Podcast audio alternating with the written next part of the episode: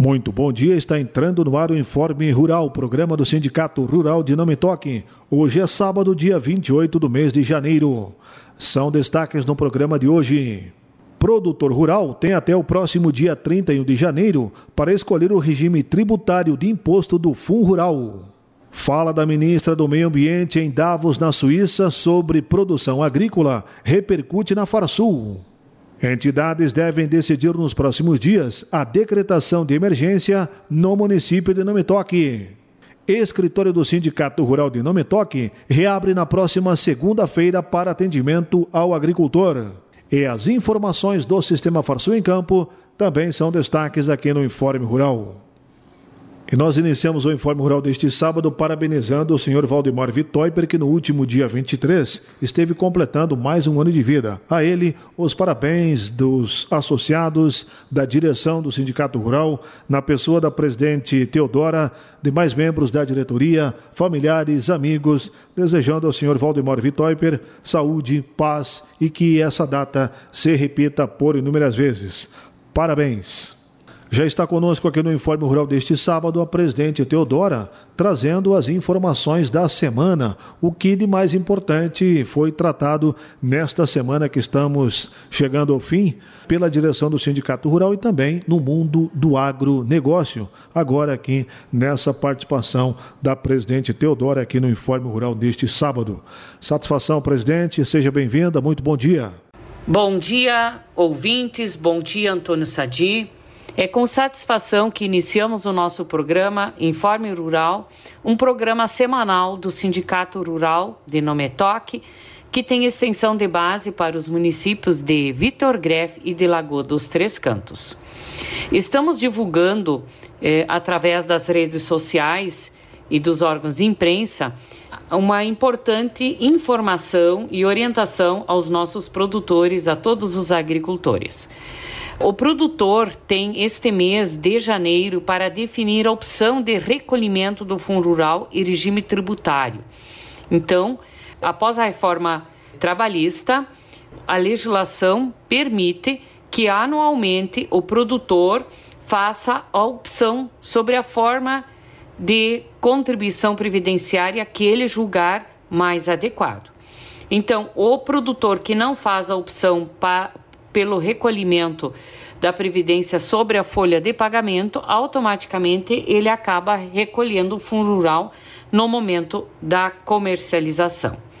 Essa regra, então, é para os produtores empregadores, pessoas físicas ou jurídicas, que estabelecido então pela Lei 13.606 de 2018, que trouxe esta possibilidade de optar pelo pagamento do fundo sobre comercialização da produção ou sobre a folha de pagamento dos empregados. Essa opção ela pode ser realizada anualmente no mês de janeiro e sendo irretratável para o restante do ano. Então, todos os produtores devem fazer essa declaração e entrar em contato com as empresas que fazem com que fazem as transações de venda dos seus produtos e apresentarem essa declaração junto à empresa. Tem algumas empresas que têm um modelo próprio e preferem que seja feito no modelo padrão da empresa. Então é importante o produtor estar procurando as cerealistas ou, ou com quem comercializa para estar eh, sendo orientado qual é o modelo correto deste formulário. No caso do recolhimento sobre a comercialização do empregador pessoa física, o percentual da contribuição é de 1,5%, sendo 1,2% de previdência social, 0,1% de RAT e 0,2% de Senar. E para a pessoa jurídica, o percentual de contribuição é 2,05%, sendo 1,7% de previdência social, 0,1% de RAT e 0,25% de Senar. Já o pagamento sobre a folha de salário importa no percentual de 23%, sendo que desses 23, 20% é INSS e 3% de RAT, mais as alíquotas de terceiros, que é INCRA e Salário Educação, sendo que a contribuição ao Senar continua 0,2% sobre o resultado da comercialização.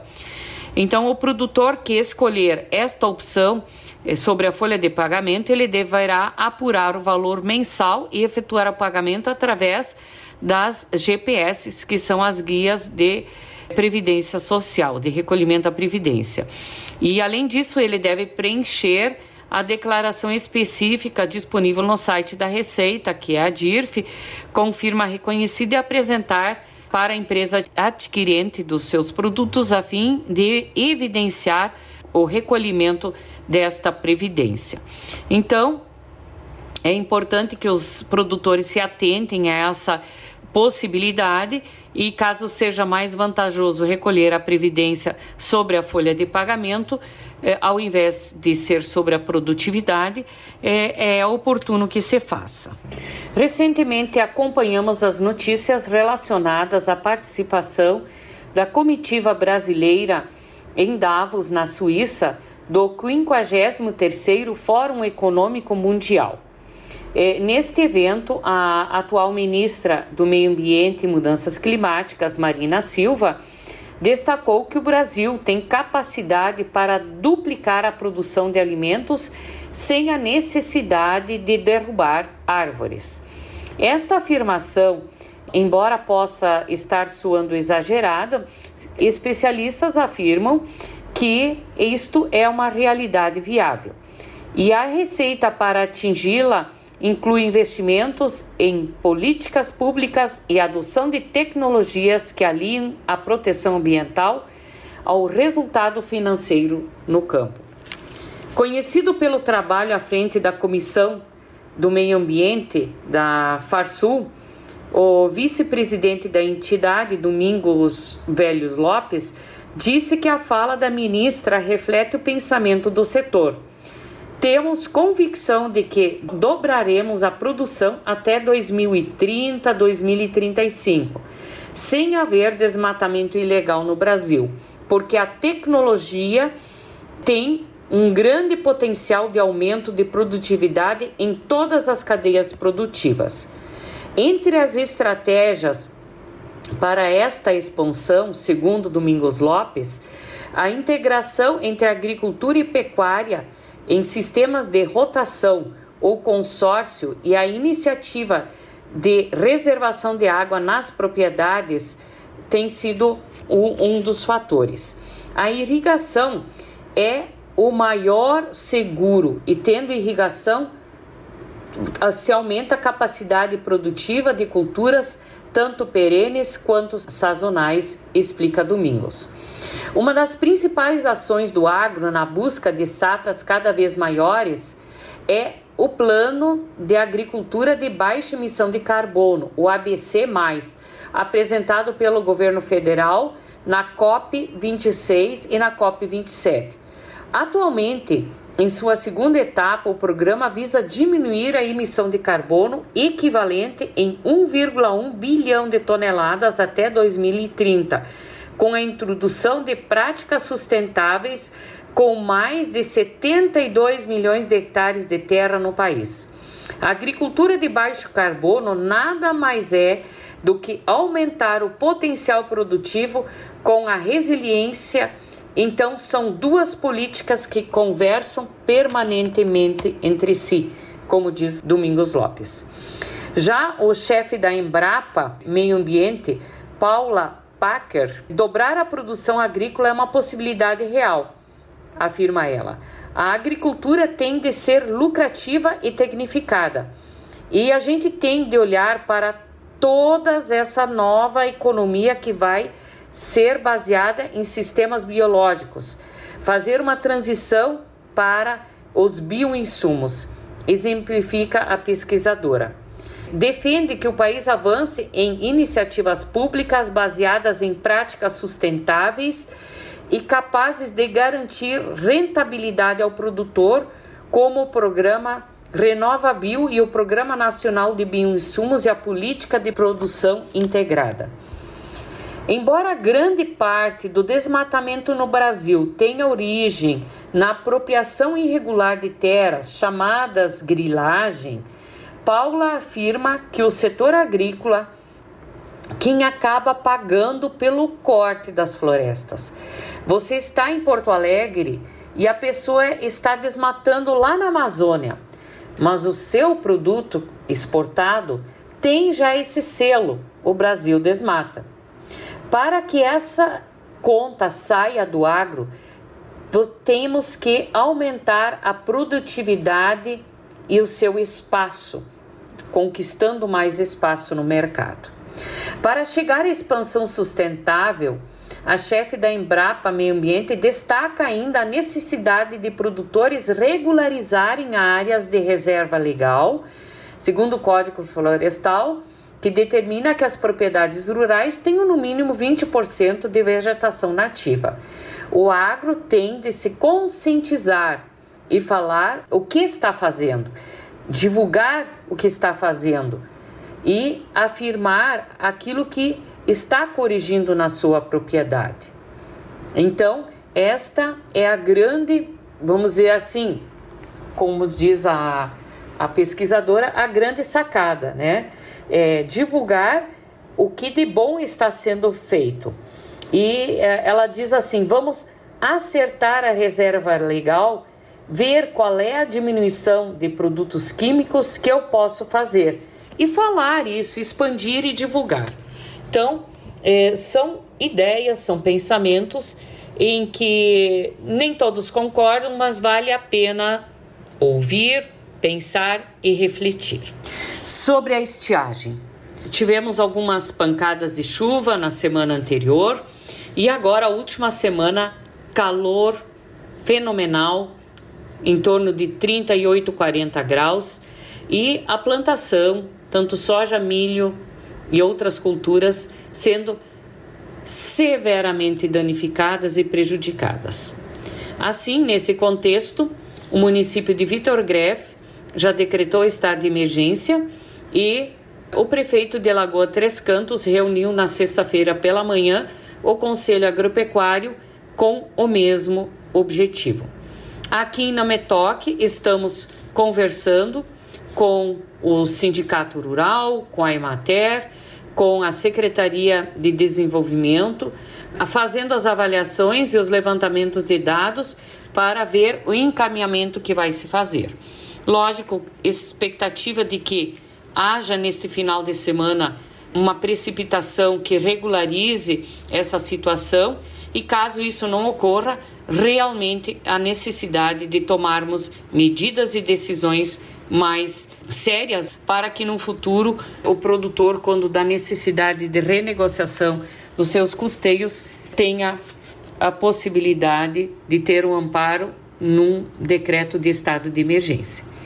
Assim, nós eh, estamos chegando ao final do nosso programa. Queremos informar que a partir de segunda-feira, agora próxima, dia 30 de janeiro, a nossa entidade, a nossa sede, está, é, vamos dizer, com as reformas concluídas e os produtores, é, pessoas que precisam do atendimento e informações do nosso sindicato podem estar nos procurando. Assim, queremos encerrar desejando a todos os nossos ouvintes um ótimo final de semana. Muito obrigado. Esta então a presidente Teodora trazendo aqui os assuntos da semana no Informe Rural deste sábado, 28 de janeiro. Vamos agora com as informações do Sistema Farsul em Campo. Está no ar o programa Sistema Farsul em Campo. Sistema Farsul e produtores. Sindicalismo forte. Essa edição começa com os seguintes destaques. Custos de produção tiveram deflação de 9,55% em 2022. Entidades preparam ações do programa Duas Safras neste ano. Notícias. O índice de inflação dos custos de produção, o IICP, acumulou uma deflação de 9,55% em 2022. A queda do IICP está associada à oferta de fertilizantes no mercado interno, pelo receio de que o conflito entre Ucrânia e Rússia pudesse gerar escassez do produto no Brasil. A retração da taxa cambial média também influenciou no resultado pelo fato da maioria dos insumos virem de fora do país, fazendo com que os custos tenham forte influência no câmbio. O resultado acaba por trazer um cenário que não acontecia desde 2019, onde o IICP retrai, enquanto o IPCA registrou alta de 5,79% em 2022. Já o índice de inflação dos preços recebidos pelos produtores rurais, o IIPR, registrou uma alta de 10,36% no mesmo período. A alta está vinculada aos valores atingidos por alguns produtos que compõem o IIPR, especialmente o trigo. Mesmo assim, o indicador ficou abaixo do IPCA Alimentos, que fechou 2022 com alta de 11,64%. Isso demonstra que os preços ao consumidor cresceram mais do que aos produtores, comprovando o deslocamento entre os valores praticados nas gôndolas e dentro das porteiras. O aumento dos preços é um reflexo do processo inflacionário enfrentado pelo país nos diversos produtos e serviços da economia. As entidades parceiras no programa Duas Safras estiveram reunidas na sede da Farsul no dia 25 de janeiro. O encontro contou com a presença do secretário de Agricultura do Rio Grande do Sul, Giovanni Feltz. Esta foi a primeira vez que o secretário visitou a federação depois de assumir a pasta. Na pauta foi feita uma avaliação dos seminários realizados em 2022, que atingiram um público de 3 mil produtores rurais. Também começou a ser construída a agenda de ações para este ano, que terá, além de eventos como seminários e dias de campo, atividades entre os organizadores para garantir o desenvolvimento do agronegócio gaúcho. Informações sobre Duas Safras estão disponíveis no site do programa no endereço duassafras.com.br. O Senar fará sua estreia como co-realizador da 33ª abertura oficial da colheita do arroz e grãos em terras baixas, que acontece de 14 a 16 de fevereiro na estação Terras Baixas da Embrapa Clima Temperado, em Capão do Leão. O evento será realizado no formato híbrido, contando com atividades online e presenciais, e apresentará novidades e inovações para o setor agrícola da região sul do Rio Grande do Sul. Com a expectativa de um público de 10 mil pessoas, a abertura oficial da colheita do arroz visa promover debates sobre a cadeia orizícola e sua produtividade, as alternativas para os produtores rurais e os desafios da área nos últimos anos. Momento Senar.